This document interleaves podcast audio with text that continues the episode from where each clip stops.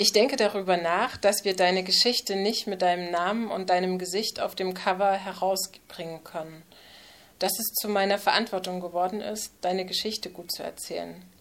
Auch auf Lesungen werde ich alleine dasitzen und du fehlst im Raum. Dann werde ich sagen, der Skandal ist, dass Assadia nicht hier sein kann, dass sie in diesem Land, in dem wir leben, so gefährdet ist, dass sie jetzt nicht hier sitzen und ihre Geschichte selbst erzählen kann. So, nach diesem Disclaimer fange ich jetzt äh, direkt an mit ähm, Assadia, die ihre Geschichte erzählt. Schon nach meiner Flucht von zu Hause wollte ich mich Assadia nennen, von Assadi, dem kurdischen Wort für Freiheit. Das sollte mein Schutzname sein. Aber das Jugendamt sagte, ein kurdischer Name wäre kein guter Schutz. Assadi ist ein männliches Wort, Assadia ist weiblich. Das passt zu mir. Freiheit und Frauen.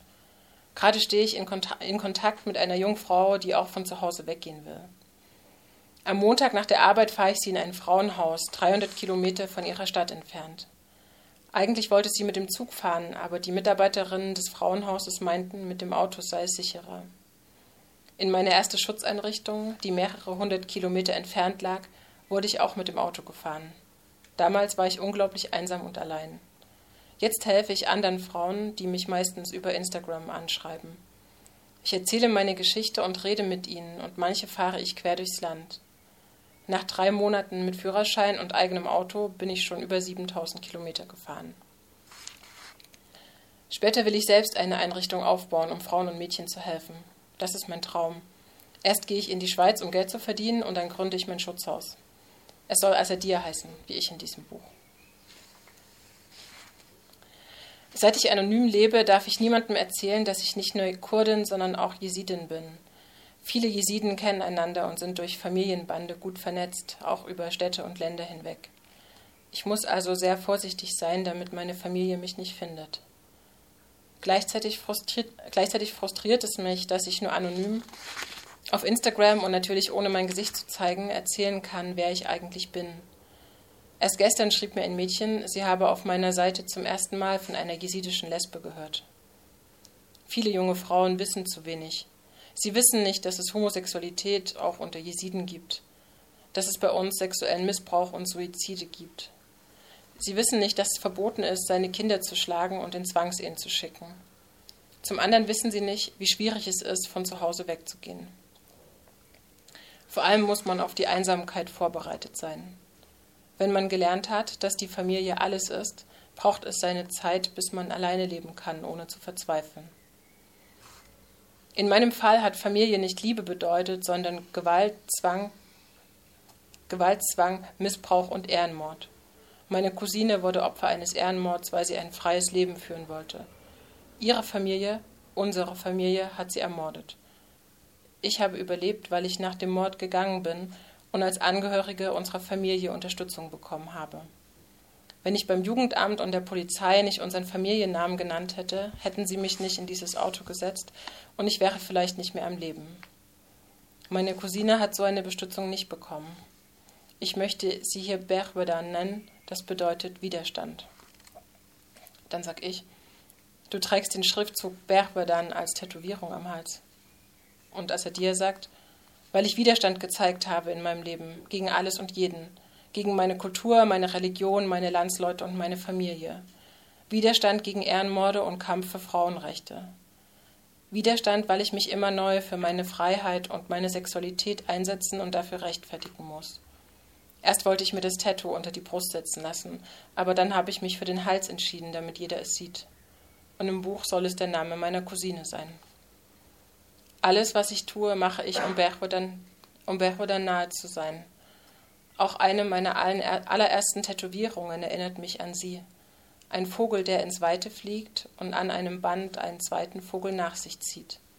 Ohne den Widerstand meiner Cousine hätte ich niemals frei werden können.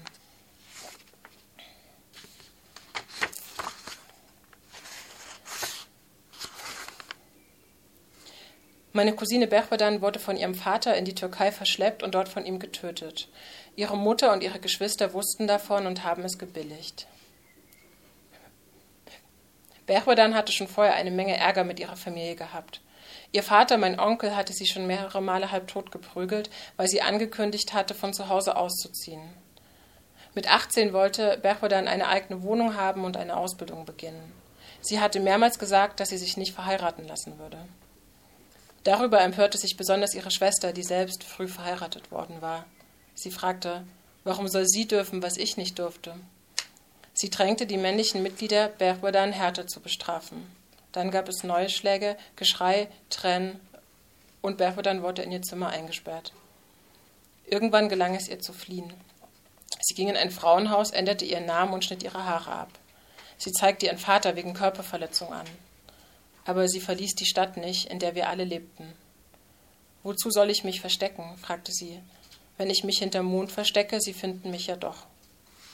So war es dann auch. Als die Leute begannen, darüber zu reden, dass sie ihre Familie verlassen hatte, sah ihr Vater seine Ehre in Gefahr.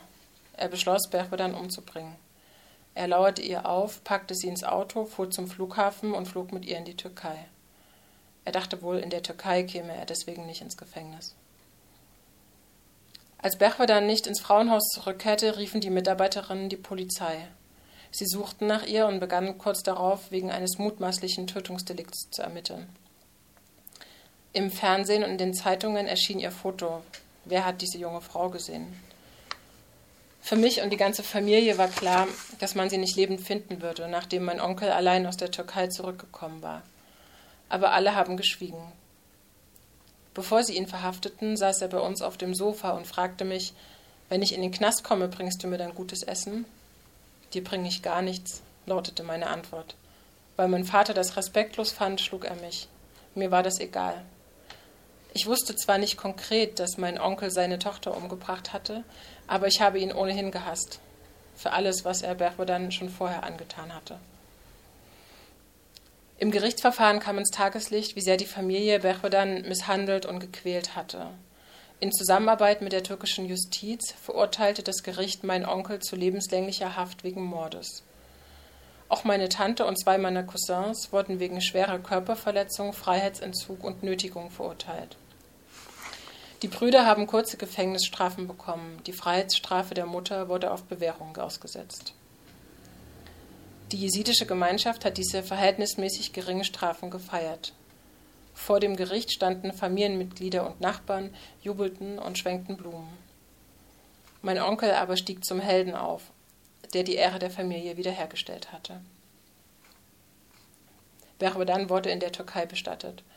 Außer Angehörigen einer Frauenrechtsorganisation war niemand vor Ort. Als Berro dann starb und meine Welt auseinanderfiel, war ich 16. Wir hatten uns sehr gern gehabt, waren gemeinsam zur Schule gegangen und hatten über die Zukunft gesprochen. Genau wie Berchodan wollte ich mein Fachabitur machen und dann weit weggehen. Ich hatte nicht damit gerechnet, dass sie eine von uns dafür töten würden. Wir sind beide mit Gewalt und Drohungen aufgewachsen. Aber dass sie die Morddrohung wahrmachen würden, hat mein, hat mein Horizont überstiegen. Sowas versteht man nicht. Man rechnet nicht damit, dass es wirklich passiert. In der eigenen Familie. Wir hatten einander auch im Familienkreis viel gesehen. Meine Eltern waren jeden Tag bei Berchodans Eltern zu Besuch. Unsere gemeinsamen Großeltern lebten dort, aber ich bin immer nur ihretwegen hingegangen. Nach dem Mord weinte meine Mutter und sagte, Berchodan sei wie eine Tochter für sie gewesen. Doch mein Vater schlug sie und uns Kinder, wenn wir von Berchodans sprachen oder um sie weinten. Und auch Berchodans eigene Mutter verkündete, dieser Name wird in meinem Haus nicht mehr erwähnt. Sie haben sie einfach totgeschwiegen. Es war, als hätte sie nie existiert. Als Menschen- und Frauenrechtsorganisationen eine Mahnwache organisiert haben, durften wir nicht hingehen. Ich bin heimlich hingegangen. Bevor Berchodan ins Frauenhaus ging, habe ich ihr angeboten, zu uns zu kommen. Sie antwortete, dann tötet mich eben dein Vater, nicht meiner. Ich schrieb zurück, okay, hau lieber ab. Ihre letzte Antwort lautete, wohin soll ich denn gehen? Sie hatte eigentlich schon aufgegeben, als sie geflohen ist.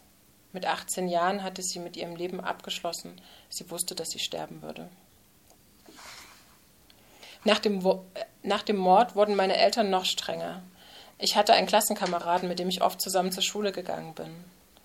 Das hat mir mein Vater verboten, mit der Begründung, die Leute sollten jetzt bloß nicht anfangen, über ihn und seine Töchter zu reden. Er sagte, du lässt dich mit keinem Mann in der Öffentlichkeit blicken. Einmal bin ich mit einem anderen Jungen aus meiner Klasse zur Schule gegangen, einem Türken, aber was mein Vater anging, war es völlig egal, was für ein Landsmann er war. Wir kamen durch einen kleinen Park, mein Vater folgte uns offenbar heimlich. Als ich an dem Tag nach Hause kam, hat er mich fast totgeschlagen. Warum ich mit einem Mann ins Gebüsch gehen würde. Das war mein Schulweg, habe ich mich verteidigt. Wenn deine Fotze juckt, geh heiraten, hat er gebrüllt. Er ist ständig ausgerastet und ich dachte, lange halte ich das nicht mehr aus. Aber es hat noch Jahre gedauert, bis ich tatsächlich gegangen bin. Nach dem Ehrenmord hatte die ganze Stadt Angst vor meiner Familie. Einmal saß ich im Bus neben einem Klassenkameraden, als mein Vater zustieg. Ich sagte, oh mein Vater. Und der Junge sprang voller Angst auf und entfernte sich so weit wie möglich. Er dachte bestimmt, er müsste sterben, weil er neben mir gesessen hat. Alle haben mich nur noch als Mitglied einer Mörderfamilie betrachtet. Einmal kam ein Mitschüler zu mir und sagte, er hätte was mit einer Jesidin und ich solle ihrem Vater erklären, er hätte sie nicht geküsst, sondern sie hätte ihn geküsst und er wolle nicht umgebracht werden. Dabei kannte ich die beiden kaum und wusste nichts von ihrer Beziehung. Andere Leute haben alle Jesiden als Mörder beschimpft. Dagegen musste ich mich verteidigen. Einer Freundin habe ich mitten im Klassenzimmer eine geknallt, weil sie gesagt hatte, meine Familie sei asozial. Das tut mir im Nachhinein leid. Aber damals konnte ich nicht anders. Ich hatte ein starkes Bedürfnis, meine Familie zu schützen. Innerlich hatte ich angefangen, sie zu kritisieren. Ich habe einen richtigen Hass auf alles Jesidische entwickelt. Aber nach außen hin nahm ich sie nach wie vor in Schutz. Meine Lehrerinnen und die Schulsozialarbeiterinnen haben dabei mehr oder weniger zugesehen. Mit dem Ehrenmord wollten sie am liebsten nichts zu tun haben. Sie haben ihn weder im Unterricht thematisiert, noch mich oder meine Geschwister persönlich angesprochen, ob wir Hilfe bräuchten. Sie hatten wohl genauso große Angst, von meiner Familie angegriffen zu werden, wie der Junge im Bus. Aus ähnlichen Gründen beschwor mich später das Jugendamt, niemals zu erwähnen, dass sie mir bei der Flucht geholfen haben. Einige meiner Cousins hatten nach Berbodans Verschwinden Mitarbeiter des Jugendamts bedroht, weil sie angeblich Berbodan aus der Familie herausgenommen und woanders untergebracht hätten. Dabei wussten sie genau, dass sie tot war. Die Familie hatte sie ja selber getötet.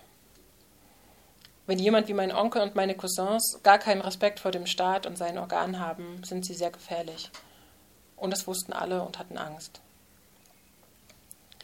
Ich habe die Schule abgebrochen und den Realschulabschluss später nachgeholt. Ich musste erstmal damit klarkommen, unter Mördern zu leben. Meine ganze Familie tat, als wäre nichts passiert und ging weiterhin bei der Familie meines Onkels ein und aus. Das machte sie in meinen Augen alle zu Mittätern. Sie lebten weiter wie vorher, und ich musste damit klarkommen, nicht trauern oder Berbodans Namen aussprechen zu dürfen. Ich musste einen Plan entwickeln, wie ich da rauskommen würde, und aufpassen, dass ich nicht als Nächste dran war.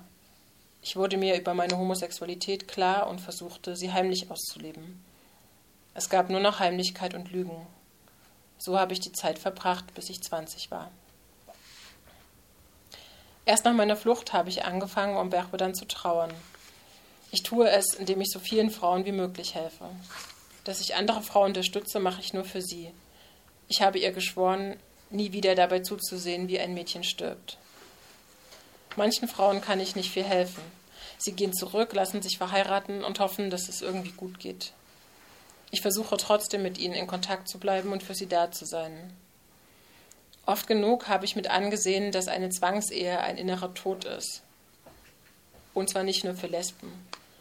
Es gibt Mädchen, die würde ich gern am Tag ihrer Hochzeit entführen und auf sie einreden, bis sie zu Verstand kommen und ihr Leben selbst in die Hand nehmen, wie ich es letztlich getan habe.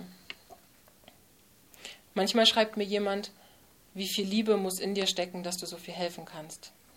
Dann schreibe ich zurück, ich habe meine Cousine sterben sehen und möchte, dass so etwas nie wieder passiert. Das hat mehr mit Schmerz als mit Liebe zu tun.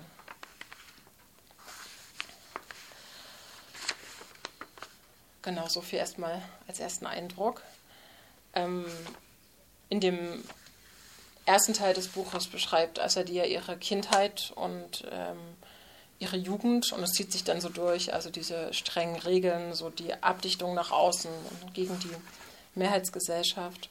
Und später kommen dann noch äh, andere schlimme Dinge dazu, wie der Missbrauch durch einen ihrer Brüder, ähm, aber auch äh, schöne Dinge wie ihre erste Liebesbeziehung.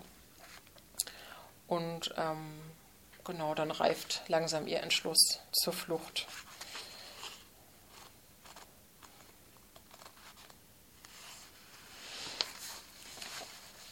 Die Unterdrückung zu Hause habe ich immer weniger ausgehalten.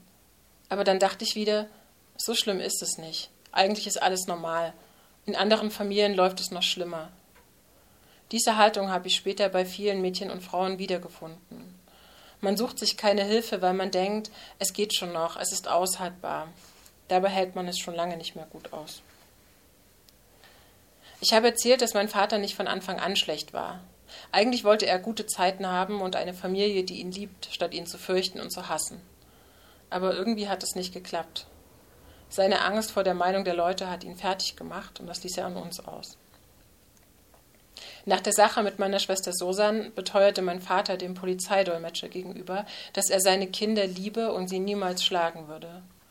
Er erinnere sich nicht, seine Tochter geschlagen zu haben. Die Polizei sagte zu uns, er wisse nicht, was er tue und müsse daher in die Psychiatrie. Die Nummer kannte ich schon. Mein Vater hat seine Schläge sogar uns gegenüber geleugnet. Wenn wir von seiner Hand blaue Flecken oder Striemen hatten, fragte er immer, wie ist das passiert? Wenn wir antworteten, das weißt du genau, du hast mich geschlagen, Papa, dann setzte es neue Schläge. Also gewöhnten wir uns an zu sagen, wir wüssten es nicht. Wir waren früh darin geübt, Gewalt zu verleugnen. Als Sinem einmal zum Arzt musste, weil sie nach heftigen Schlägen aus dem Auge blutete, hat mein Vater ihr eingeschärft, sie solle sagen, dass ihr kleiner Bruder sie versehentlich getreten hätte. Ich gehe nicht davon aus, dass der Arzt es geglaubt hat, aber er hat auch nicht weiter nachgefragt. Auch die Polizei schluckte die Lügen meines Vaters. Dabei hatten die Beamten Sosans Wunden gesehen und sie gefragt, ob unser Vater sie geschlagen habe. Susan hatte klar und deutlich geantwortet, natürlich hat er mich verprügelt, das sehen Sie doch. Trotzdem wurde nicht weiter gegen ihn ermittelt. Vielleicht war es die bequemste Lösung. Er behauptete sich an nichts zu erinnern und zeigte seinen Behindertenausweis, und die Polizei stufte ihn als psychisch Kranken ein, als jemanden, der nicht weiß, was er tut. Darum galt, galt er als schuldunfähig und sollte sich von einem Psychiater untersuchen lassen. Seither halte, seither halte ich nicht viel von der Polizei. Als Kind wollte ich mal Polizistin werden. Aber ich könnte niemals untätig bleiben, wenn Frauen und Kinder geschlagen werden oder von Ehrenmord bedroht sind. Die Polizei hilft erst, wenn es zu spät ist. Kennst du den Fall der britischen Kurdin Banaz Mahmoud? Sie wurde 2006 von drei Männern ihrer Familie gefoltert, vergewaltigt und ermordet. Vorher war sie fünfmal zur Polizei gegangen, aber sie halfen ihr nicht und dann war sie tot. Es gibt einen Film darüber, die Ehre der Familie. Ich konnte nächtelang nicht schlafen, weil die Geschichte mich so sehr an meine Familie erinnert hat. Letztlich ist mein Vater nur eine Woche lang in der Psychiatrie geblieben. Danach hat ihn meine Mutter wieder nach Hause geholt, weil die Leute sonst geredet hatten. Immerhin nahm er seitdem Pillen, die seine Aggressivität und die Treffsicherheit seiner Schläge verminderten. Ich habe meinen Vater einmal in der Psychiatrie besucht. Da wurde er sentimental und nahm mich in die Arme zum ersten und einzigen Mal in meinem Leben. Mir war sehr unbehaglich zumute. Ekel kroch mein Hals herauf. Dieser Zug war längst abgefahren. Es gab keinen Weg raus. Die Polizei hatte meinen Vater wieder auf uns losgelassen und meine Mutter würde sich nicht von ihm trennen. Auch nicht, nachdem er meine Schwester fast totgeschlagen hatte. Immer noch fragte er sie ab und zu, wer äh, immer noch fragte sie ab und zu, wer von uns Kindern mit ihr käme, wenn sie ihn verlassen würde. Aber alle wussten, dass es nicht ernst zu nehmen war. Sie hatte ihren Job, ihren Führerschein, sie konnte ab und zu das Haus verlassen. Mit diesen Freiheiten begnügte sie sich. Mein Vater wollte ohnehin nichts von der Welt da draußen wissen. Beide waren innerlich tot. Sie würden sich nicht ändern und nicht weiterentwickeln. Auch meine Geschwister waren schon solche Zombies. Um nicht selbst innerlich zu sterben, musste ich einen anderen Weg finden, einen für mich allein. Als im Sommer 2014 der Islamische Staat die Jesiden überfiel, gab es auch in A Demonstrationen und wir sahen uns im Fernsehen die Gräuel an, die die Islamisten begingen. Ich sah kurdische Fraueneinheiten, die gegen den IS kämpften. Wochenlang überlegte ich, in den Irak zu reisen, mich einer Frauenbrigade anzuschließen und in den Krieg zu ziehen. Ich sagte zu Olga, ich gehe in den Krieg und kämpfe für mein Volk. Meine Freundin war dagegen, sie sagte, Heirate lieber, damit du endlich rauskommst und Ruhe vor deiner Familie hast. Aber ich fand den Gedanken viel sinnvoller, gegen den IS zu kämpfen.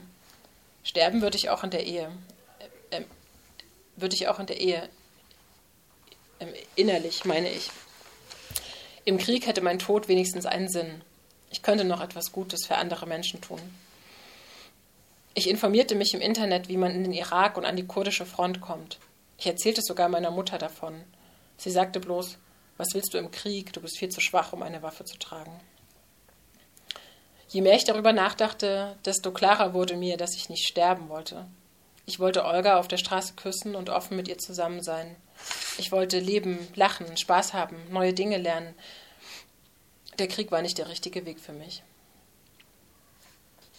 Als ich endlich den Realschulabschluss hatte, begann ich ein Praktikum bei einem Verein für Menschen mit Behinderung. Das war schön. Ich verstand mich gut mit den Kolleginnen und auch mit den behinderten Klienten. In diesem Verein wurde ich als Mensch respektiert. Ich bekam Lust, im sozialen Bereich zu arbeiten. Eine Ehrenamtliche, Birgit, erklärte mir, dass man dafür am besten Sozialpädagogik studiert. Birgit war Hausfrau, kam zweimal in der Woche vorbei und hatte Zeit zum Reden. Mit den Klienten und auch mit mir. In den Gesprächen mit Birgit nahm ein Traumgestalt an. Ich wollte mein Fachabitur machen und Sozialpädagogik studieren. Am liebsten wollte ich heimlich wegziehen, aber ich wusste nicht, wie das gehen sollte. Die Stunden, die ich im Verein zubrachte, waren meine besten und entspanntesten und ich lernte eine Menge. Davor und danach war es sehr anstrengend. Meine Mutter argwöhnte, dass ich heimlich einen Freund hätte, deswegen wurden die Regeln für mich noch strenger. Ich musste nach der Arbeit sofort nach Hause kommen. Wenn ich Punkt 4 nicht auf der Matte stand, setzte es Geschrei und Prügel. Tagsüber rief meine Mutter bei meinem Arbeitgeber an und erzählte der Mitarbeiterin im Büro, sie müsste mich wegen irgendwelcher Familienangelegenheiten sprechen. Sie wollte kontrollieren, ob ich wirklich arbeitete oder mich mit einem Mann herumtrieb. Einmal saß ich in der Klemme, als sie anrief, weil ich an dem Tag zeitiger gegangen war, um den Nachmittag mit Olga zu verbringen. Zum Glück war Birgit in der Nähe. Sie hatte einen Riecher dafür, dass ich zu Hause Probleme hatte und ließ meiner Mutter ausrichten, ich wäre gerade mit einem Klienten unterwegs. Das Lügengebäude, das ich um eine Beziehung zu Olga errichtet hatte, zerrte an meinen Nerven. Ich musste jedes Treffen und jedes Telefonat sorgfältig planen und war ständig voller Angst. Wenn meine Familie mitbekommen hätte, dass ich eine Frau datete, hätten sie mich sofort zwangsverheiratet oder gleich umgebracht. Deshalb hatte ich meinen Vorsatz, nie mehr zu lügen, eingeschränkt. Ich erlaubte mir zu lügen, um meine Sexualität zu leben und um mein Leben zu schützen. In allen anderen Angelegenheiten blieb ich ehrlich. Zugleich hatte ich immer neuen Streit mit Olga. Meist ging es um Drogen oder sie beklagte sich, dass ich mich nicht sofort zurückmeldete, wenn sie mich hundertmal am Tag anrief. Ich erklärte ihr, dass das wegen meiner Familie und wegen der Arbeit nicht ging, aber Olga fragte nur, ja, bist du meine Frau oder nicht? Und sie wusste immer noch nicht, dass ich manchmal nicht zurückrief, weil Shero gerade über mich herfiel. Shero interessierte sich natürlich einen Dreck dafür, dass ich mittlerweile eine 20-jährige Frau mit einem Job und überhaupt einem ziemlich komplizierten Leben war. Während Sherwan bei einer Versicherungsfirma angestellt war, bekam Shero nichts auf die Reihe. Er brach verschiedene Jobs und Ausbildungen ab, hing zu Hause rum und lauerte mir fast täglich auf. Bis zu dieser Zeit war es mein Plan gewesen, einfach nicht zu heiraten, sondern arbeiten zu gehen und zu Hause wohnen zu bleiben. Ich wollte meine Eltern im Alter pflegen und heimlich meine Sexualität leben. Es wäre nach außen hin plausibel gewesen, dass eine Tochter sich um die alten Eltern kümmert, nachdem alle anderen Kinder geheiratet haben. Wenn mein Vater und ich einen guten Moment hatten, habe ich zu ihm gesagt, warte ab, bis du alt bist, dann stelle ich dich in deinem Rollstuhl raus in den Regen. Aber jetzt ging meine Mutter aktiv auf die Suche nach einem Ehemann für mich. Bei Sosan und Sinem hatte, es, hatte ihr alles viel zu lange gedauert. Sinem würde sich jetzt erst verloben, mit 26. Meine Mutter hatte wohl auch Angst um meine Jungfräulichkeit, weil ich so viel Zeit außerhalb der Familie verbrachte. Sie erzählte von einem Mann nach dem anderen und lud verschiedene Frauen mit unverheirateten Söhnen zu uns ein. Von einem Kandidaten war sie besonders begeistert. Ich ging zu meinem Vater und sagte, ich will diesen Mann nicht heiraten. Mein Vater sagte, Dann heirate ihn halt nicht. Mach, was du willst, aber geh mir nicht mit den Geschichten deiner Mutter auf die Nerven. Ein andermal aber sagte er, pass bloß auf, du wirst es schlimmer machen als deine Cousine und ich werde es schlimmer machen als mein Bruder. Das sagte er so nebenbei, ohne Zusammenhang. Es hing von seiner Tagesform ab, wie er zu dem Thema stand. Meine Mutter sagte in dieser Zeit oft zu mir, nur Probleme machst du, ich wünschte, du wärst eine Fehlgeburt gewesen. Ich antwortete, irgendwann werden deine Worte auf deiner Zunge und in deiner Seele brennen. Dann ordnete sie an, ich sollte im Sommer mit ihr in die Türkei fliegen, aber ich weigerte mich. Du kommst mit und wenn ich dich zum Flughafen schleppen muss, schrie sie mich an. Als sie wieder einmal bei meiner Praktikumsstelle angerufen hatte und ich verweint und zornrot aus dem Büro kam, nahm ich Birgit zur Seite. Erzähl mal, was bei dir los ist, sagte sie. Erst wollte ich nichts erzählen und ging einfach weg. Aber Birgit hakte immer wieder nach. An einem Tag kamen dann die Tränen und ich erzählte ihr, dass meine Familie mich schlug und kontrollierte und mir kein bisschen Atemluft ließ. Den Missbrauch und das Lesbischsein ließ ich erstmal weg. Aber ich erzählte ihr, dass ich Berbodans Cousine war. Der Fall hatte ihr ein arg großes Aufsehen erregt, obwohl er mittlerweile vier Jahre zurücklag. Birgit war erschüttert und sagte, ich bräuchte dringend Hilfe. Sie bot mir an, am Telefon weiter für mich zu lügen, wenn es nötig wäre, und mir zu helfen, während der Arbeitszeit ab und zu ein bisschen Zeit für mich alleine zu finden. Als Praktikantin bist du sowieso eine unterbezahlte Arbeitskraft, sagte sie. Nach meiner Flucht habe ich mir den Schriftzug Wie du mir, so Gott dir tätowieren lassen, der mich an Birgit erinnert. In ihr habe ich einen Engel getroffen, als ich in einer großen Notlage war. Ohne sie wäre ich vermutlich eines Tages einfach losgelaufen und meine Flucht wäre schnell zu Ende gewesen. Meine Familie hätte mich gefunden und ermordet. Birgit war die Erste, die mir half, einen Plan für mein Überleben zu schmieden. Allen Frauen, die von zu Hause weggehen wollen, möchte ich ans Herz legen. Geh niemals ohne Hilfe und ohne guten Plan. Auch wenn dir noch niemand, auch wenn dir noch nie jemand Hilfe angeboten hat. Such dir Hilfe, vertrau dich jemandem an. Irgendwo in deinem Leben gibt es einen Menschen, der dir zuhört und dem du vertrauen kannst. Viele Bücher von Frauen wie mir berichten nur knapp von der harten Zeit nach der Flucht. Manchmal klingt es so, als wäre der Entschluss zu gehen das Wichtigste. Alles andere würde sich dann schon finden. Auch Berchodans und meine Fluchtfantasien hatten so ausgesehen. Eines Tages würden wir einfach die Tür hinter uns zumachen und in ein besseres Leben aufbrechen. Mittlerweile weiß ich, weggehen kann jede, wegbleiben ist viel schwieriger. Mit dem Wegbleiben wird man nie fertig, solange man lebt. Man sollte wissen, worauf man sich einlässt und sich gut vorbereiten. Darum will ich meine Flucht und alles, was dazugehört, sehr genau schildern. Es soll deutlich werden, womit eine Frau zu rechnen hat, die ihre Familie und alles, was sie kennt, hinter sich lässt.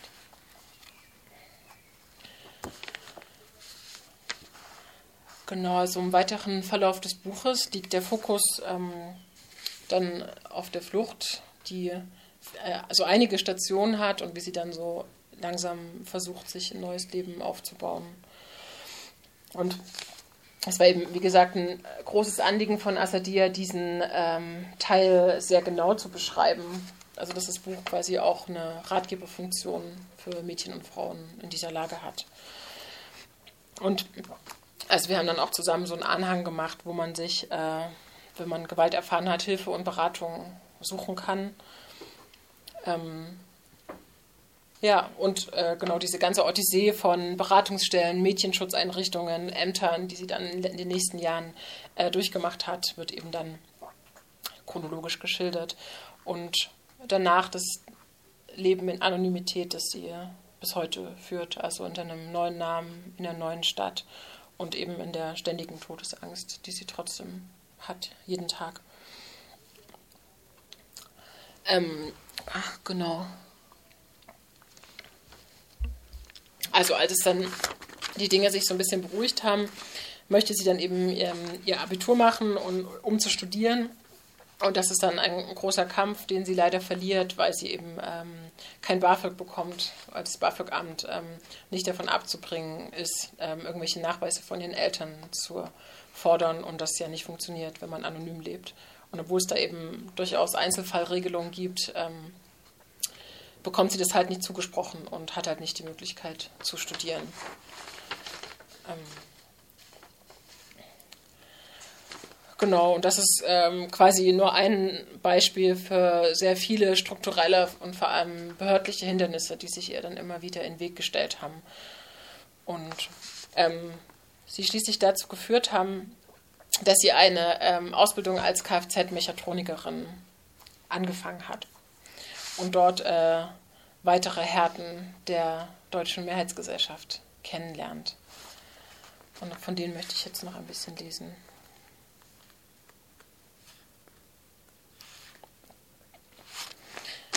In der Kfz-Werkstatt bin ich, abgesehen von der Verwaltungskraft, die einzige Frau. Meine Weiblichkeit spielt hier eine größere Rolle als die Tatsache, dass ich Jesidin und Kurdin bin. Am Anfang hat zwar niemand was gesagt. Meine Kollegen wie auch die deutschen Kunden äußerten sich anerkennend. Eine Frau, die hier anfangen will, nicht schlecht. Das mochte ich. Ich beschloss sofort, allen zu zeigen, dass eine Frau diese Arbeit gut machen kann. Alex, der Meister, fragte im Vorstellungsgespräch nur, fühlst du dich körperlich stark genug für den Job? Aber ich habe ihm schnell gezeigt, wie zäh ich bin, wenn ich mir etwas in den Kopf gesetzt habe und dass ich nicht auf den Mund gefallen bin. Schön und gut, dass du eine Frau bist, sagt Alex, aber glaub nicht, dass du dafür einen Bonus kriegst. Auch an der Berufsschule sagen die Lehrer, als Frau müssen sie doppelt so viel leisten. Manche sagen das, um mir und den paar anderen weiblichen Auszubildenden Verständnis zu signalisieren. Manche meinen damit aber auch, zeig, was du kannst, wenn du dich schon in unseren schönen Männerberuf drängelst. In der Werkstatt komme ich gut zurecht. Autos zu reparieren hat viel mit Computern zu tun, das habe ich nicht erwartet. Aber das Schrauben macht mir Spaß. Die Berufsschule fällt mir viel schwerer. Elektrotechnik, Pkw-Technik, Physik, Mathe und Chemie in meinen Kopf zu kriegen, ist harte Arbeit. Es ist, als hätte ich ein Brett vor dem Kopf. Noch dazu interessieren mich diese Dinge nicht. Ich weiß genau, dass ich nicht als Kfz-Mechatronikerin arbeiten will. Ich mache die Ausbildung nur, um voranzukommen, um endlich einen Abschluss in der Tasche zu haben. Ohne Ausbildung kommt man halt nicht weit. Dann sag ich, Spielt es eine Rolle, dass Schrauben und sich für den Aufbau von Autos interessieren Jungs viel mehr zugestanden wird? Mädchen werden ja oft behandelt, als wären sie in dieser Hinsicht von Natur aus beschränkt. Und sie müssen ein hohes Maß an eigener Motivation aufbringen, wenn sie sich mit Autos, Computern oder anderer Technik beschäftigen wollen. Ich kapiere solche Sachen nicht leicht und werfe schnell das Handtuch. Ich kann bis heute keinen Fahrradschlauch flicken, weil die Frustration, die mich dabei überkommt, überwältigend ist. In meiner Familie war immer klar, dass Reparaturen Männersache sind. Ist es in deinem Beruf von Vorteil für dich, dass dein Vater dich damals bei seinen Holzbasteleien dazugeholt hat? Und als er dir sagt, vielleicht, als Jugendliche habe ich oft Fahrräder repariert, aber es wäre mir nie in den Sinn gekommen, mich mit Autos zu beschäftigen. Fußball fand ich super, aber ich kam nur wenig zum Trainieren. Autos wurden erst interessant, als ich anfing, davon zu träumen, im eigenen Auto rumzufahren, ohne jemandem Rechenschaft abzulegen. Und vielleicht mit einer schönen Frau neben mir. Ist schon lustig, dass ich in dieser Branche gelandet bin. Aber es kostet mich viel Kraft, nebenbei diese kleinen alltäglichen Kämpfe zu führen. Beispielsweise reißen meine Kollegen ständig Frauen- und Schwulenwitze. Dann wissen sie, dass sie die geilsten Hengste im Stall sind. Immer geht es um Frauen und um Sex. Wenn ich Ihnen sage, dass ich das eklig finde, sagt mein Kollege Moritz, der Umgang mit Pussys will, soll sich schwule Kollegen suchen. Männer sind halt so. so.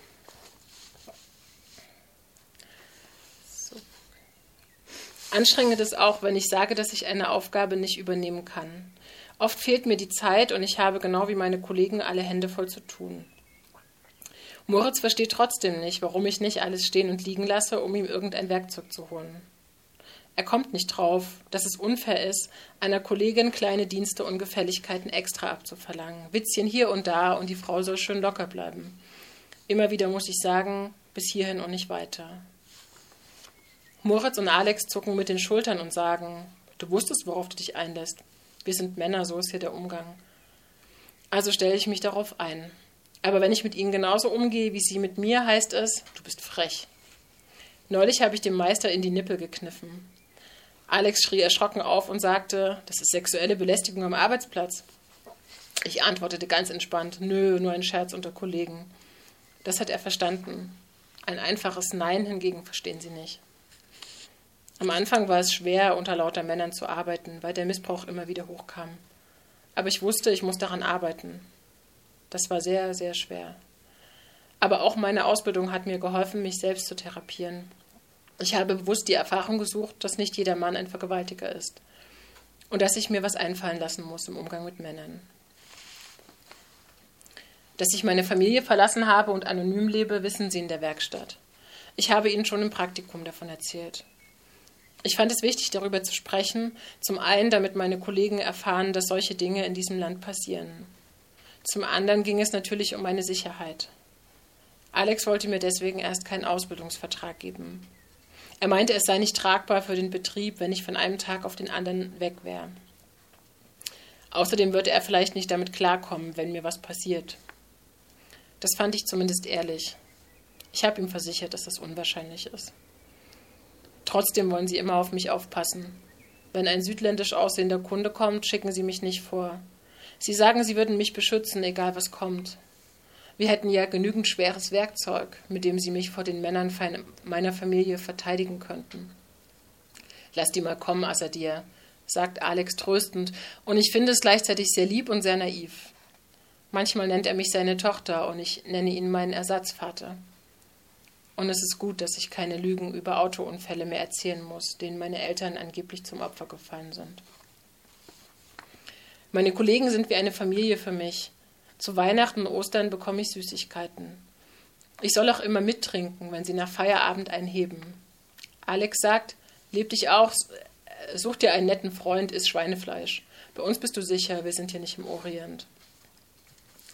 Als ich von meiner Familie und meiner Flucht berichtet habe, hieß es bei Alex und Moritz typisch Moslems.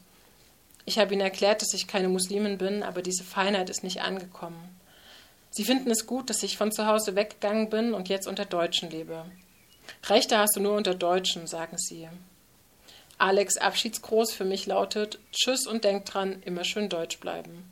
Fast jeden Tag sagt er das. Moritz und er sind schon kleine Nazis. Aber sie behandeln mich ansonsten nicht rassistisch. Ich bin halt das tapfere Mädchen, das den Moslems entkommen ist. Dann frage ich, was glaubst du, was deine Kollegen wählen? Und als er dir sagt, na, AfD. Genau. Und in einem letzten Teil möchte ich jetzt aus einem Gespräch zwischen Assadia und mir lesen, wo es um ähm, die feministische Einordnung von Ehrenmorden geht.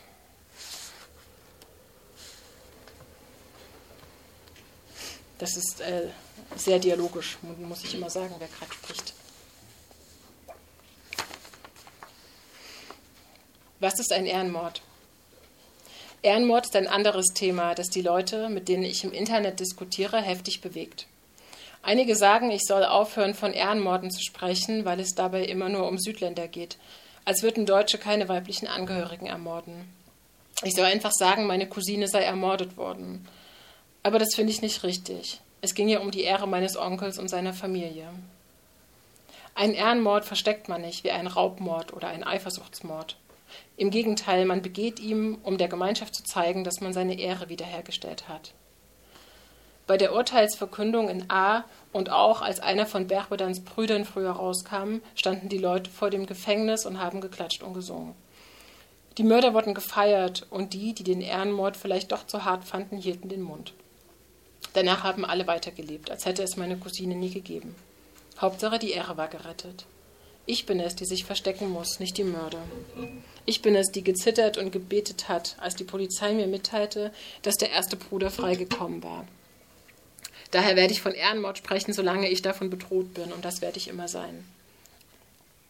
Jetzt sage ich, der Ehrenmord ist eine Drohung an alle Frauen der Gemeinschaft. Das passiert dir, wenn du nicht gehorchst und die Familienehre beschmutzt. Kann man das so sagen? Der Ehrenmord an Bergbodan hat ja dein Leben sehr verändert. Assadia sagt, ja, eigentlich ist Ehrenmord ein krasser Begriff, denn was hat es mit Ehre zu tun, jemanden umzubringen?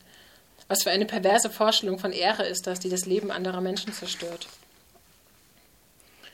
Und ich sage, ich denke auch, dass man von Ehrenmorden sprechen muss, solange Frauen davon bedroht sind und solange ihre Gemeinschaften diesen Ehrbegriff vertreten und danach handeln. Man muss davon sprechen, um es deutlich zu benennen und anzuprangern, wenn eine Frau aus Gründen der Ehre ermordet wurde. Das Schwierige ist, glaube ich, den Begriff auf eine Weise zu füllen, die patriarchatskritisch und antirassistisch ist. Rassismus kommt in der deutschen Debatte über Ehrenmorde ständig vor. Man geht davon aus, dass diese gewaltvolle Ehrvorstellung so unveränderlich zur Kultur von Arabern und Muslimen gehören würde wie ihre Haarfarbe. Frauen in anderen Teilen der Bevölkerung bekommen viel weniger Aufmerksamkeit in der medialen Debatte.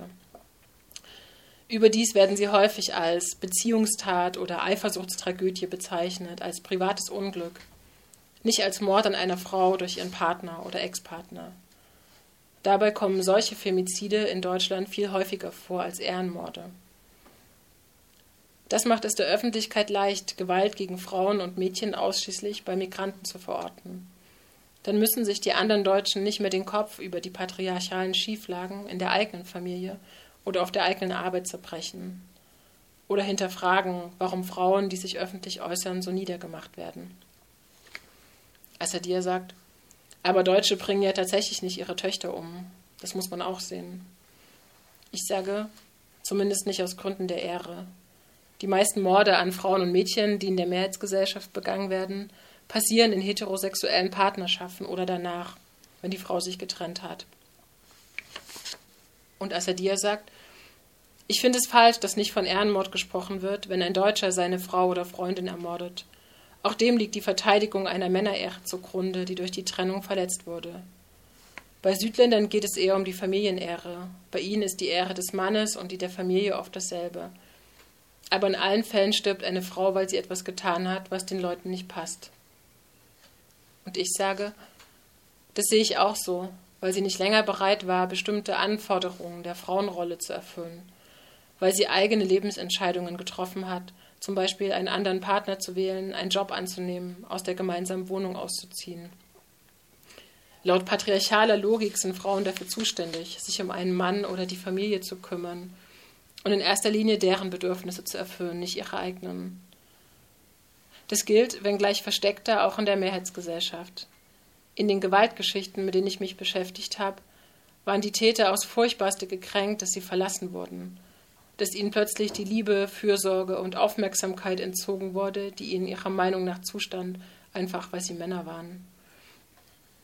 Ich sehe, es ein, ich sehe es als eine Stärke des Konzepts Femizid, dass es die patriarchale Logik von Frauenmorden hervorhebt allen Femiziden liegt die Geringschätzung von Frauen zugrunde. Die Einstellung, dass Frauen nur auf der Welt seien, um bestimmte frauenspezifische Aufgaben zu erfüllen. Trotzdem gibt es Unterschiede. Ehrenmorde sind Femizide mit spezifischen Merkmalen. Es geht um die Familienehre, die Täter sind Väter, Brüder, Onkel oder Ehemänner. Das Umfeld unterstützt offen patriarchale Ehrvorstellungen. Genauso sind Partnerschaftstötungen spezifische Arten von Femiziden. Also dir sagt, nee, sagt sie nicht. Hm. Ich sage nochmal. Ich habe angefangen, mich mit Femiziden auseinanderzusetzen, als im April 2020 in einem Waldstück quasi vor meiner Haustür vor meiner Haustür Miriam Z ermordet wurde. Ihr Ex-Freund erschlug sie mit einem Hammer, als sie mit ihrem Baby spazieren war. Obwohl ich mich schon lange mit patriarchaler Gewalt beschäftige, war ich schockiert, dass ein Mann, mit dem sogar einige im weiteren Bekanntenkreis befreundet waren, eine Frau so unfassbar brutal getötet hat und das direkt in meiner Nachbarschaft. Als er dir sagt, man glaubt es nicht, bis es dann passiert, obwohl die Geschichten sich in vielen Punkten ähneln.